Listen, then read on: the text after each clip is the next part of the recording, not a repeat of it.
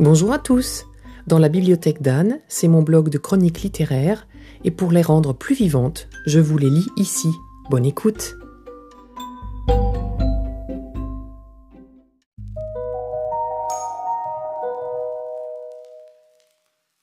Je suis assez fan de David Foikinos et je n'ai jamais été déçu par un de ses bouquins.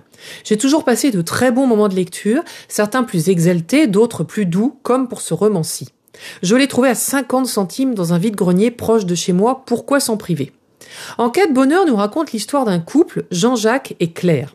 Mariés depuis huit ans, parents d'une petite fille de six ans, ils acceptent avec une certaine fatalité la vie plutôt monotone qu'ils sont en train de vivre.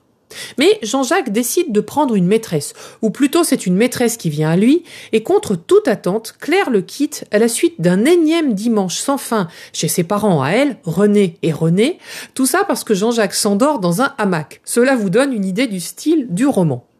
Cela entraîne tout un tas de situations parfois cocasses, parfois belles, et j'ai beaucoup aimé tous les personnages qui gravitent autour d'eux. Il sera question d'amour dans ce livre, d'une agence de détectives légèrement dépassée par la situation, d'un ami divorcé trop heureux pour être honnête dans son célibat, de sensualité et un rapport érotique aux portes, avec de belles évocations de Genève, de Berlin et du film de Wim Wenders Les ailes du désir.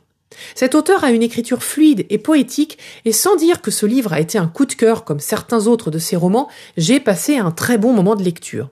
Je ris souvent en le lisant car il a des expressions rigolotes, des idées amusantes, légèrement loufoques et décalées. Il a un imaginaire riche, je vous recommande vraiment cet auteur.